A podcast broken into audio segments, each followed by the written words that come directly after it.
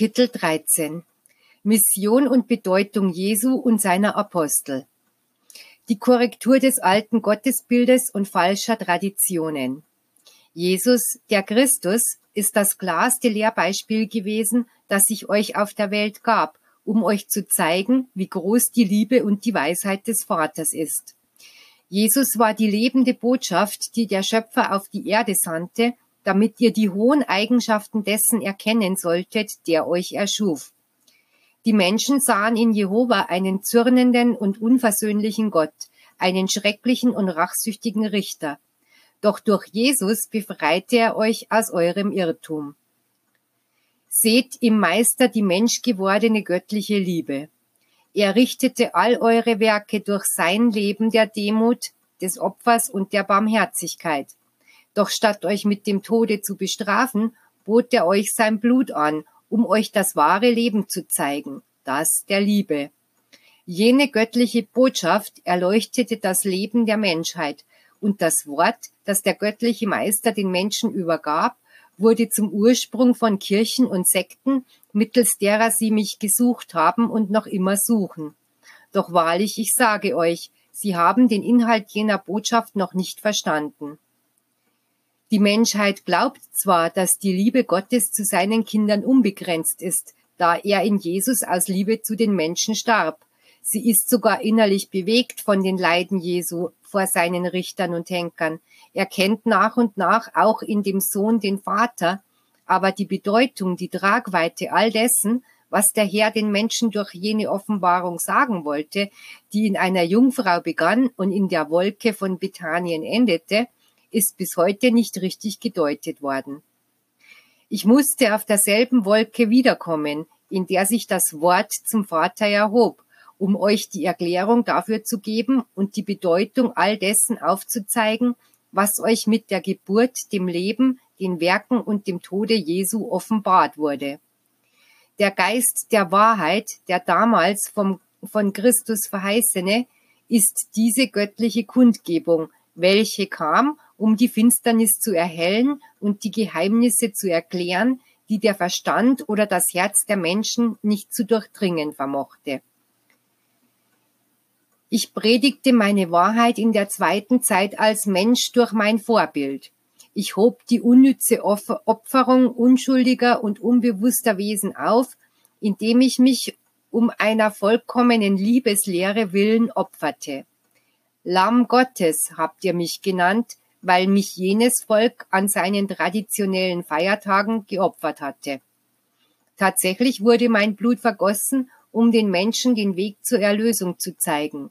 Meine göttliche Liebe wurde vom Kreuz herab auf die Menschheit jener und aller Zeiten ausgegossen, damit die Menschheit sich an jenem Beispiel, an jenen Worten, an jenem vollkommenen Leben inspirieren würde und die Rettung, die Reinigung von Sünden und die Erhebung des Geistes fände. Das Vorbild Jesu. Es war notwendig, dass Jesus euch die Prinzipien aufzeigte, nach denen ihr euch richten solltet und von denen ihr euch entfernt hattet. Ich bezeugte euch meine ganze Sanftmut, meine Liebe, meine Weisheit und Barmherzigkeit und trank bei euch den Leidenskelch, damit euer Herz bewegt und euer Verstand erwachen würde. Die Herzen mussten zum Guten geboren werden, und der Schmerz, mich aus Liebe zu ihnen gekreuzigt zu sehen, war wie ein Stachel, der sie daran erinnern sollte, dass ihr alle um der Liebe willen leiden müsst, um zum Vater zu gelangen. Meine Verheißung für jeden, der sein Kreuz auf sich nehmen und mir nachfolgen möchte, war der ewige Friede, die höchste Seligkeit, die kein Ende hat im Geiste. Christus ist und soll euer Vorbild sein. Dafür bin ich damals Mensch geworden. Was war die Offenbarung, die Jesu der Menschheit brachte? Seine unendliche Liebe, seine göttliche Weisheit, seine Barmherzigkeit ohne Grenzen und seine Macht. Ich sagte euch, nehmt mich zum Vorbild und ihr werdet die gleichen Werke tun, die ich tue.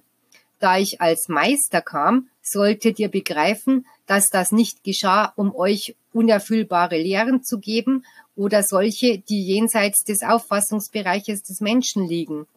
Begreift also, dass wenn ihr Werke tut, die jenen gleichen, die Jesus euch lehrte, ihr die Fülle des Lebens, von der ich zuvor zu euch sprach, erreicht haben werdet. Die Bedeutung der Lehre Jesu.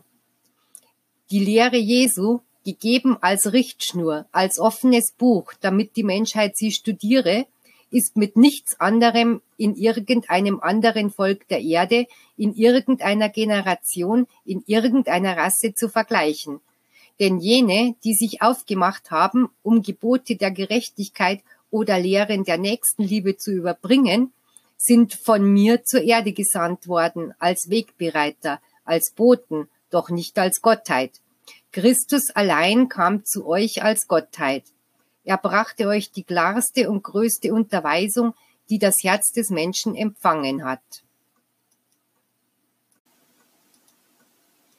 Berufung, Lehrzeit und Prüfungen der Jünger Jesu. Ihr habt in dieser Zeit der Jahre meiner Predigttätigkeit gedacht, jener drei Jahre, in denen ich meine Jünger vorbereitete, in denen ich mit ihnen zusammenlebte. Sie sahen alle meine Werke, und bei ihrer Vorbereitung vermochten sie in mein Herz zu dringen und die Reinheit, die ganze Majestät und die Weisheit zu schauen, die im Meister war. Meine Taten damals geschahen nicht um des Aufsehens willen, mein Wandel auf Erden war bescheiden. Wer jedoch vorbereitet war, ahnte die Größe meiner Gegenwart und der Zeit, in der er lebte.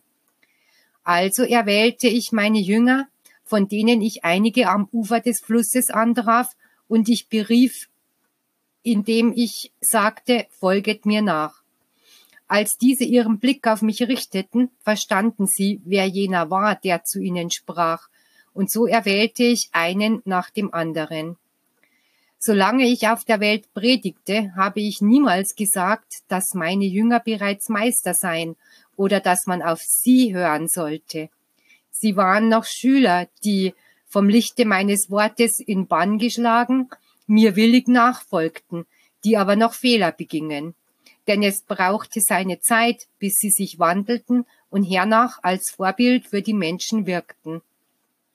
Sie waren Felsbrocken, die noch vom Meißel der göttlichen Liebe geglättet wurden, damit auch sie später Steine in Diamanten verwandeln würden.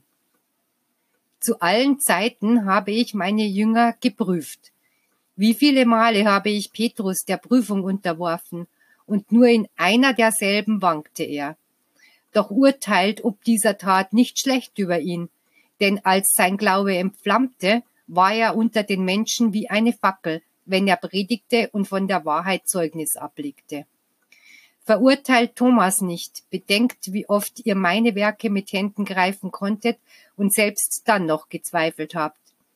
Blickt nicht mit Verachtung auf Judas Iskariot, jenen geliebten Jünger, der seinen Meister für 30 Silberlinge verkaufte. Denn niemals hat es eine größere Reue gegeben als die seine. Ich bediente mich jedes einzelnen von ihnen, um euch Lehren zu hinterlassen, die euch als Beispiel dienen und ewig im, im Gedächtnis der Menschheit haften würden. Nach ihrem Kleinmut bereuten sie, änderten sich und widmeten sich uneingeschränkt der Erfüllung ihrer Mission. Sie waren wirkliche Apostel und ließen für alle Generationen ein Vorbild zurück. Der Apostel Johannes.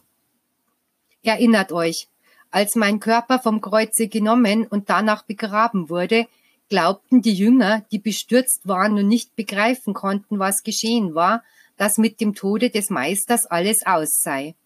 Es war notwendig, dass ihre Augen mich nochmals sahen und ihre Ohren mich erneut hörten, damit ihr Glaube entbrennen und ihre Erkenntnis an meinem Worte erstarken würde. Nun kann ich euch sagen, dass es unter jenen Jüngern einen gab, der niemals an mir zweifelte, der angesichts der Prüfungen niemals wankte und der mich nicht einen Augenblick verließ. Es war Johannes, der treue, mutige, feurige und liebevollste Jünger. Um dieser Liebe willen vertraute ich ihm Maria an, als sie zu Füßen des Kreuzes standen, damit er auch fernerhin in jenem Herzen ohne Makel die Liebe finden würde und er an ihrer Seite noch mehr für den Kampf gestärkt würde, der ihn erwartete. Während seine Brüder, die anderen Jünger, einer nach dem anderen unter dem Todesstreich des Henkers fielen und so mit ihrem Blut und ihrem Leben die ganze Wahrheit, die sie gepredigt hatten und den Namen ihres Meisters besiegelten, besiegte Johannes den Tod und entkam dem Martyrium. Da er in die Einöde verbannt war, dachten seine Verfolger nicht daran, dass dort auf jener Insel, wohin sie ihn verjagt hatten, zu jenem Menschen die große Offenbarung der Zeitepochen aus den Himmeln herniederkommen würde, die ihr durchlebt, die Prophetie, die zu den Menschen über alles spricht, was gestehen und in Erfüllung gehen wird. Nachdem Johannes seinen Brüdern viel Liebe geschenkt und sein Leben der Aufgabe gewidmet hatte, ihnen im Namen seines Meisters zu dienen, musste er getrennt von ihnen leben, allein. Aber immerzu betete er für die Menschheit, immer dachte er an jene, für die Jesus sein Blut vergossen hatte. Das Gebet, die Stille, die In sich Gekehrtheit, die Lauterkeit seiner Existenz und die Güte seiner Gedanken vollbrachten das Wunder, dass jener Mensch, jener Geist sich in kurzer Zeit entwickelte, wofür andere Geistwesen Jahrtausende benötigen, um es erreichen zu können. Wenn ich die Bewohner dieser Welt betrachte, sehe ich, dass alle Völker meinen Namen kennen, dass Millionen von Menschen meine Worte nachsprechen. Doch wahrlich, ich sage euch, dennoch sehe ich keine Liebe der Menschen untereinander. Alles, was ich euch in dieser Zeit lehr lehre und was auf der Welt geschieht, ist die Erklärung und die Erfüllung der Offenbarung, die ich der Menschheit durch meinen Apostel Johannes gab, als ich ihn zu der Zeit, da er auf der Insel Patmos lebte, im Geiste in die Himmelshöhen, zur göttlichen Ebene, zur Unermesslichkeit trug, um ihm durch Sinnbilder den Ursprung und das Ziel, das Alpha und das Omega zu zeigen. Und er sah die Ereignisse, die geschehen waren, jene, die sich gerade vollzogen und jene, die noch kommen würden. Er verstand zu diesem Zeitpunkt nichts davon, aber meine Stimme sagte ihm, schreibe auf, was du sehen und hören wirst. Und so schrieb er. Johannes hatte Jünger, die das Meer mit Schiffen überquerten, um ihn an seinem Zufluchtsort aufzusuchen. Begierig fragten jene Männer den, der ein Jünger Jesu gewesen war, wie der Meister gewesen sei und wie sein Wort und seine Wunder taten. Und Johannes, der seinem Meister in Liebe und Weisheit nacheiferte, setzte sie mit seinem Worte in Erstaunen. Auch als das Alter herannahte, als sein Körper bereits von der Zeit gebeugt war, hatte er noch genug Kräfte, um von seinem Meister zu zeugen und seinen Jüngern zu sagen, liebet einander. Als jene, die ihn aufsuchten, sahen, dass der Tag von Johannes Hinscheiden näher kam, baten sie ihn im Verlangen danach, alle Weisheit zu besitzen, die jener Apostel angesammelt hatte, ihnen alles zu offenbaren, was er von seinem Meister gelernt hatte. Doch statt jeder Antwort vernahmen sie immer nur jenen Satz, liebet einander. Jene, die mit so viel Eifer und Interesse fragten, fühlten sich betrogen und dachten, dass das Alter die Worte Christi aus seinem Gedächtnis gelöscht habe. Ich sage euch, dass Johannes kein einziges meiner Worte vergessen hatte, sondern dass er aus all meinen Lehren als eine einzige Quintessenz jene Lehre aussprach, die das ganze Gesetz zusammenfasst, die Liebe unter, untereinander. Wie hätte jenem so geliebten Jünger die Lehre des Meisters, den er so sehr liebte, aus der Erinnerung schwinden können? In der zweiten Zeit nach meinem Scheiden stärkte eure himmlische Mutter weiterhin meine Jünger und stand ihnen bei. Nach dem Schmerz und der Prüfung fanden sie Schutz im liebevollen Herzen Marias. Ihr Wort nährte sie Tag für Tag. Ermutigt durch Maria die sie weiterhin in Vertretung des göttlichen Meisters belehrte, setzten sie ihren Weg fort. Als sie hinschied, begann ihr Kampf und ein jeder folgte dem Weg, der ihm gewesen, gewiesen wurde. Die Apostel Petrus und Paulus. Vergesst nicht die Sache mit Petrus, meinem Jünger, als er bis auf den Tod von Saulus verfolgt wurde. Ich bewies dem treuen Apostel, dass er nicht allein in seiner Prüfung war, und wenn er meiner Macht vertraute, ich ihn vor, vor seinen Verfolgern schützen würde. Saulus wurde von meinem göttlichen Licht überrascht, als er auf der Suche nach Petrus war, um ihn zu verhaften.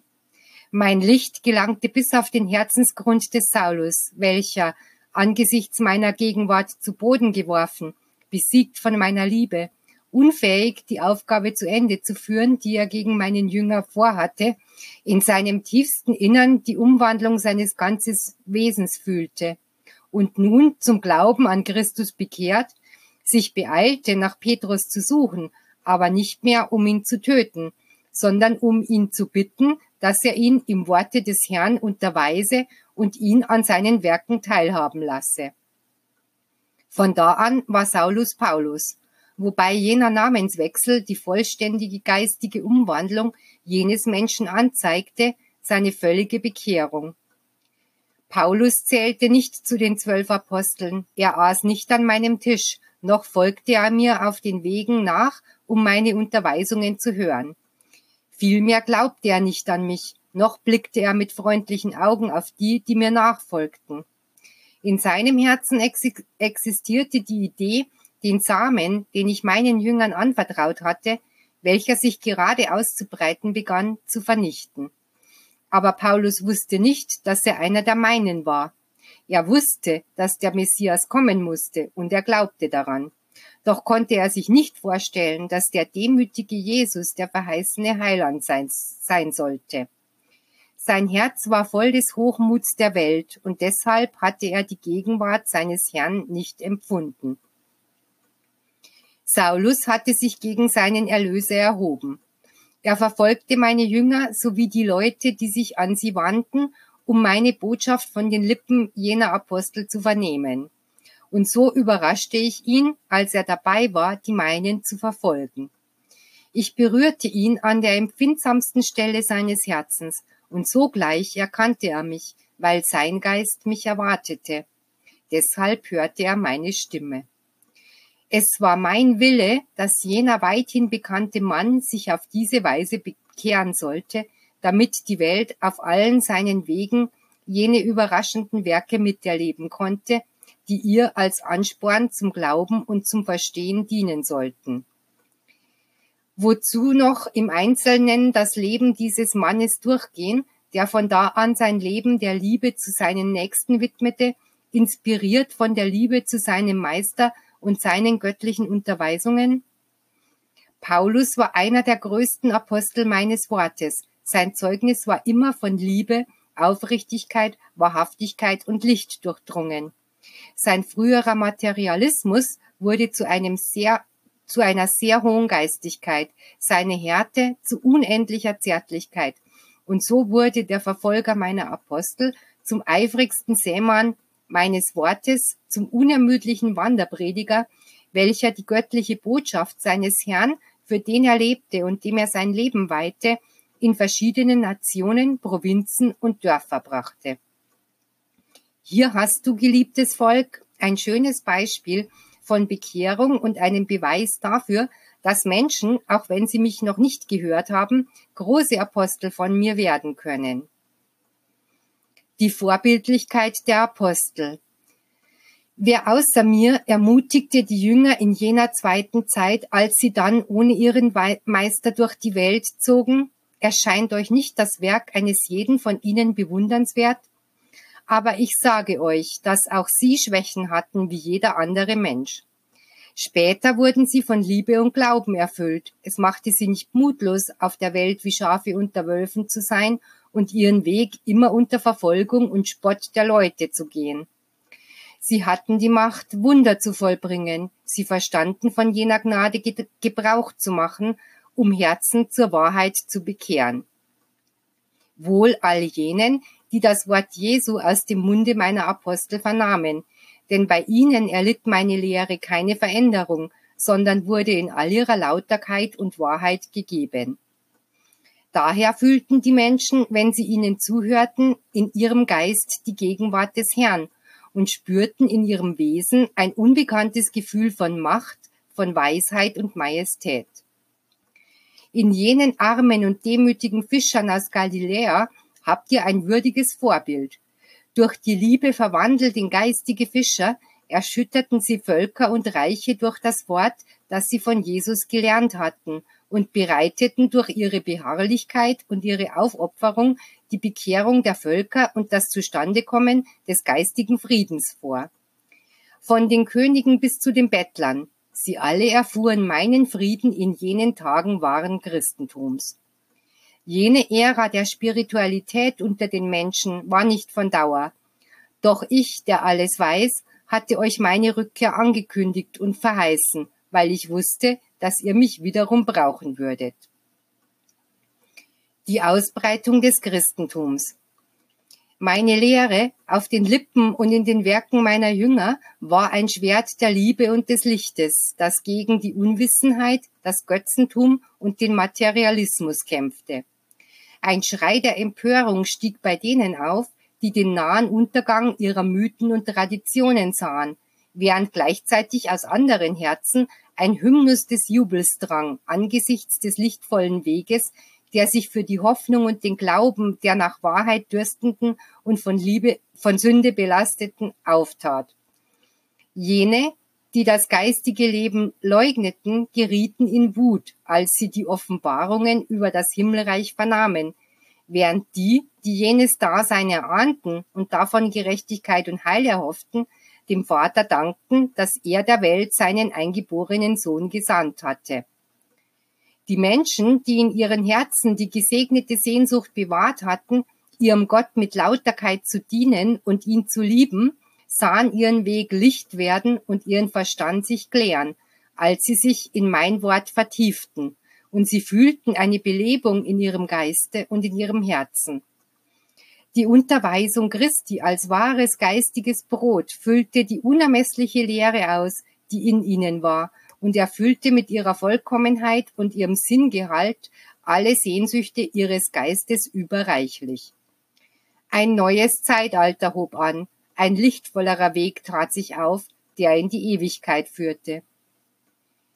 Welch schöne Gefühle geistiger Erhebung, von Liebe und von Zärtlichkeit erwachten da in jenen, die vom Glauben erleuchtet wurden und mein Wort empfangen.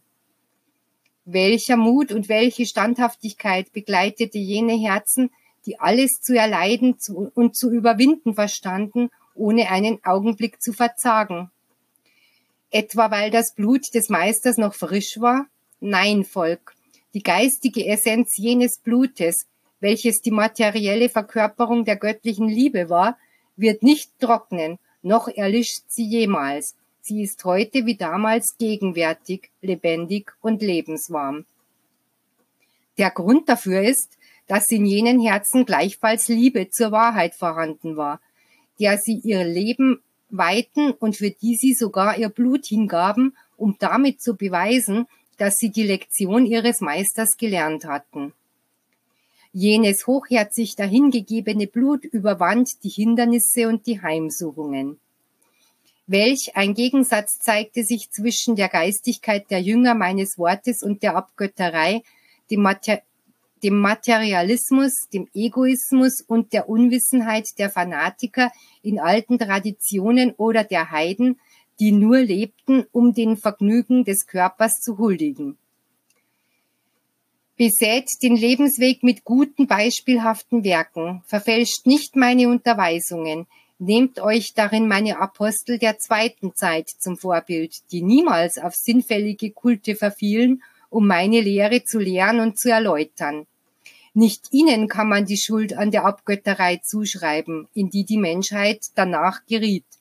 Ihre Hände errichteten niemals Altäre, noch bauten sie Paläste für die geistige Gottesverehrung aber sie brachten der Menschheit die Unterweisung Christi, brachten Gesundheit den Kranken, Hoffnung und Trost den Armen und Betrübten, und wie ihr Meister zeigten sie den Verirrten den Weg zum Heil. Die christliche Religion, die ihr heutzutage kennt, ist nicht einmal ein Abglanz der Lehre, die meine Apostel ausübten und lehrten. Ich sage euch noch einmal, dass ihr in jenen Jüngern vollkommene Vorbilder von Demut, Liebe, Barmherzigkeit und Erhebung finden könnt. Sie besiegelten die Wahrheit, die ihr Mund aussprach, mit ihrem Blut. Von euch wird die Menschheit nicht mehr Blut fordern, um euren Zeugnis Glauben zu schenken, aber sie wird Wahrhaftigkeit von euch verlangen.